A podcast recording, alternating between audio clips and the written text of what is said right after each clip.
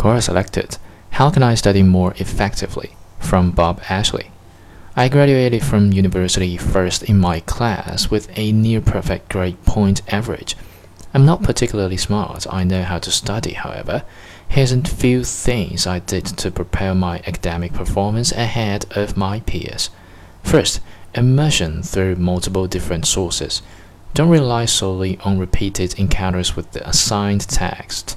Get a bunch of input from different sources. The basics will be redundant, helping to solidify your learning foundation, but because the delivery of info is varied, you are much more apt to remain an attentive audience. You are looking for resonant descriptions that can leave an imprint on you, like that oh so special teacher you had in grade 3 this is important because so many textbooks suck at delivery, but not all in the same ways.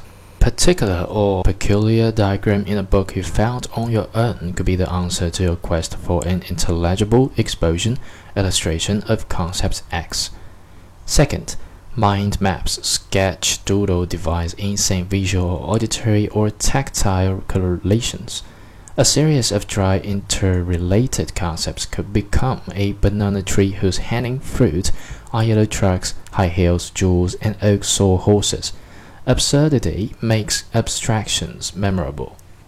Third, frequent revisits, like with a sick friend or mom, frequent but brief touchdown signal the importance you place on the nearest of your interrelationship. In this case, with knowledge, don't forget to call mom. Fourth, sit in the room where you'll be examined ahead of the scheduled exam time with your material.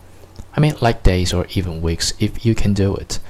Connect details of the material with the room's character, its blinds, paint chips, ceiling tights, lights, switches, color, ambience, cues, and triggers. Entering the examination room ought to be the metaphorical return to the comfort of the womb.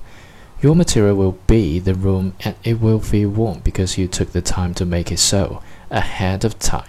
You've prepared your environment for your very best performance. Fifth, if in university, pick courses as easily as possible and start doing light but frequent readings on the subject every day through the summer. Before fall seminars start, you might even find a favorite author your relaxed familiarity with the upcoming material, One Day 1, Class 1, will deliver you huge momentum to help carry you throughout the term. You're on your bike, accelerating well before the foot of that big hill you're about to ascend. Get a running start. Sixth, most professors suck at the poker face. They often reveal to you what's on the exam through gestures, pauses, inflections, repetitions in their delivery. Ask questions. Do you think I'd best put some more effort into this section of the course or that one? They'll tell you. A free gift. It's also a heuristic which helps you apportion relative chunks of study time to this aspect or that one.